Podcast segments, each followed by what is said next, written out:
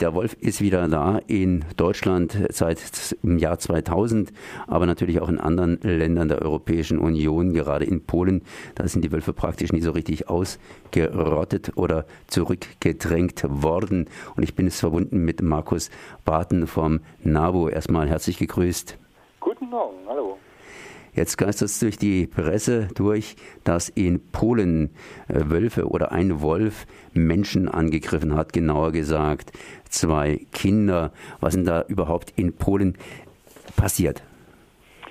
Ja, also da ist äh, am Dienstag letzter Woche äh, sind ähm, zwei Kinder äh, von einem Wolf gebissen worden und ähm, das war auch ein Wolf, der 14 Tage zuvor schon eine Frau ähm, verletzt hatte. Alle drei Personen sind nach kurzer Behandlung im Krankenhaus sofort wieder äh, sozusagen entlassen worden. Also die Verletzungen waren leicht. Das, der Wolf ähm, wurde schon nach dem Übergriff auf die Frau zum Abschuss freigegeben. Äh, warum das dann 14 Tage nicht umgesetzt werden konnte, ich vermute mal, da das nur acht Kilometer von der ukrainischen und slowakischen äh, Grenze weg war, dass das so ein Grenzgänger war, dass die polnischen Behörden also gar nicht an das Tier auch vielleicht rankamen. Er ist dann erschossen worden nach dem Vorfall mit den Kindern und ähm, ja, das ist so jetzt der Stand der Dinge und natürlich konnte das Tier dann schon mal untersucht werden untersucht werden. Das heißt, der Wolf hat praktisch nur leicht zugebissen, wenn die Menschen dann nach einer kurzen Behandlungszeit wieder entlassen werden konnten. Äh, was, was war da so die Ursache? Tollwut oder, ähm, ja, ich meine, leichter Zubiss? Also äh, Tollwut wird, wurde schon mal direkt ausgeschlossen, ähm, wenn ein äh, wenn ein Tier oder wenn ein Lebewesen an der Tollwut von dieser rasenden Tollwut, die zu diesen Aggressionen führt, erkrankt ist, äh, dann ist das ein sehr sehr schneller Krankheitsverlauf. Es ist sozusagen ähm, ausgeschlossen, dass äh, dieser Wolf 14 Tage nichts macht und ähm, die äußerlichen Merkmale einer rasenden Tollwut mit, mit, mit ähm, Blutungen zum Beispiel im äh, Schleimhautbereich, die sind so offensichtlich und die hat man nicht festgestellt.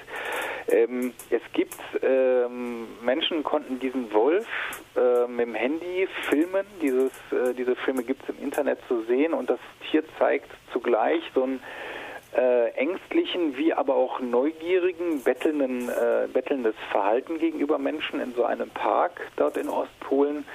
Und das sieht sehr danach aus, als wenn dieses Tier erwartet, dass es von Menschen gefüttert wurde oder gefüttert wird.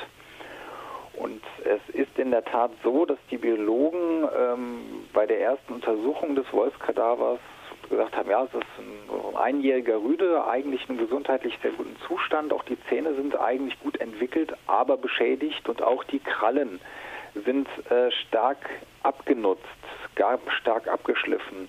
Bilder, die man von äh, Zwingerhunden kennt, die versuchen, in das äh, zu auszubrechen, indem sie in das Gitter beißen und die Krallen sich an den harten Betonboden äh, abschleifen. Und da haben die Biologen gesagt, naja, das gibt immer mal wieder so Fälle, auch in Ostpolen, dass Menschen eben äh, Wolfswelpen einfangen und die eben im Zwinger aufziehen. Und da ist die Vermutung, dass das vielleicht so ein Tier sein könnte.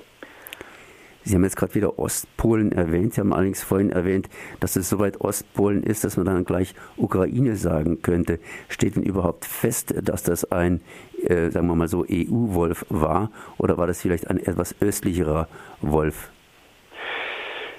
Ähm, das war, ähm, das ist ein äh, mitten im Verbreitungsgebiet äh, der Karpatenpopulation. Und das ist in der Tat eine Population, wo die, äh, wo die Raubtierexperten, äh, Europa-Beutegreifer-Experten, äh, die zum Glück nicht äh, äh am, an den EU-Außengrenzen mit ihrer Arbeit Schluss machen, sondern die sagen, die Population zieht sich dann auch in die Ukraine rein, ähm, aber auch die Staaten ähm, die, die EU-Staaten, die in den Karpaten liegen. Und das wird so ein Tier sein. Letzte Gewissheit wird da aber natürlich die genetische Untersuchung äh, aufwerfen. Auch es wird ja immer wieder Gerüchte, ähm, man hätte ein massives Problem von Hybridisierung, also Vermischung von Hunden und Wölfen. Auch das wird die Genetik beantworten. Die braucht aber einfach etwas mehr Zeit als so ein Sonntagabend-Krimi. Also da muss man noch ein bisschen warten.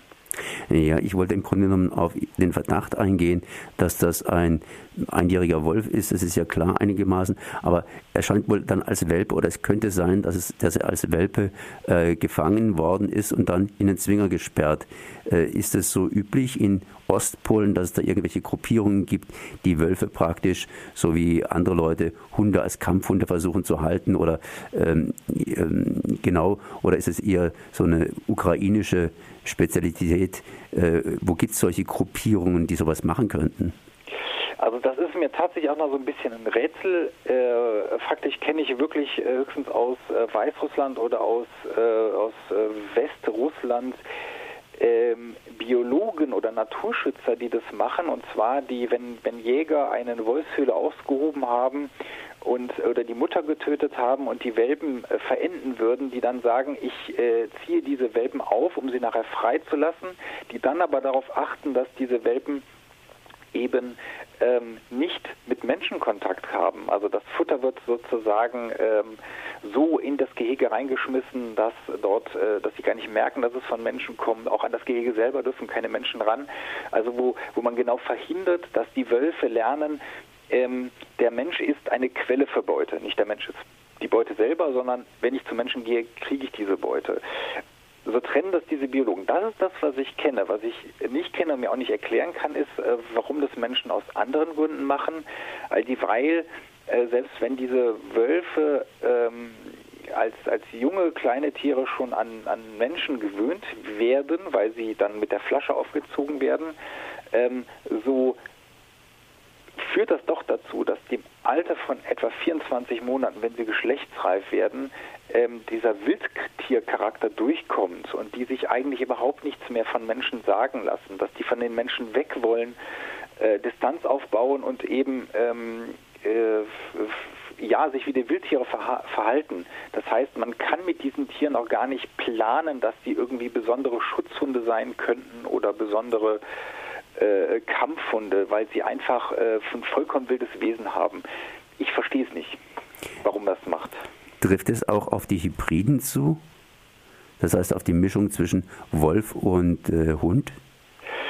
Es ähm, eingeschränkt, da ist es sogar noch schwieriger, während man bei den Wölfen sagen kann, der, dieses Tier wird mit der Geschlechtsreife genau jene Verhaltensmuster an den Tag legen, die man eben von Wölfen kennt, weil man sie erforscht hat, besteht bei den Hybriden das Problem, dass deren Verhalten noch schwerer vorherzusagen ist, weil man nicht sagen kann, welche Verhaltensweisen sind nun stärker ausgeprägt. Die von dem Haustier Elternhaustier oder die von dem Elternwildtier. Und eigentlich kann man mit diesen Tieren noch viel weniger anfangen, weil man sie noch viel schlechter erziehen kann, wenn man eben vorhat, mit diesen Tieren irgendwas zu machen.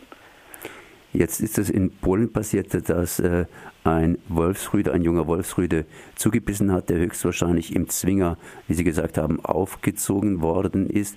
Kann es auch passieren, dass hier in Deutschland bereits irgendwelche gutmeinenden oder abenteuerlustigsten Menschen Wölfe versuchen, da irgendwie aufzuziehen? Man kann es leider oder sollte es leider nie ausschließen. Äh, das halte ich schon für sehr wichtig. Ähm, wir erleben ja an vielen Diskussionen, dass der Wolf ein ähm, erster Linie emotionales Thema ist und erst nachgeordnet ähm, manche Diskussionen wirklich auf sachlicher Basis stattfinden, wo viele Emotionen im Spiel sind, da fangen äh, eben Leute durchaus auch an oder da kann es immer wieder geben, dass Leute so ihren eigenen Kopf durchsetzen wollen, wieder jede Gesetze und wieder auch jeder Vernunft.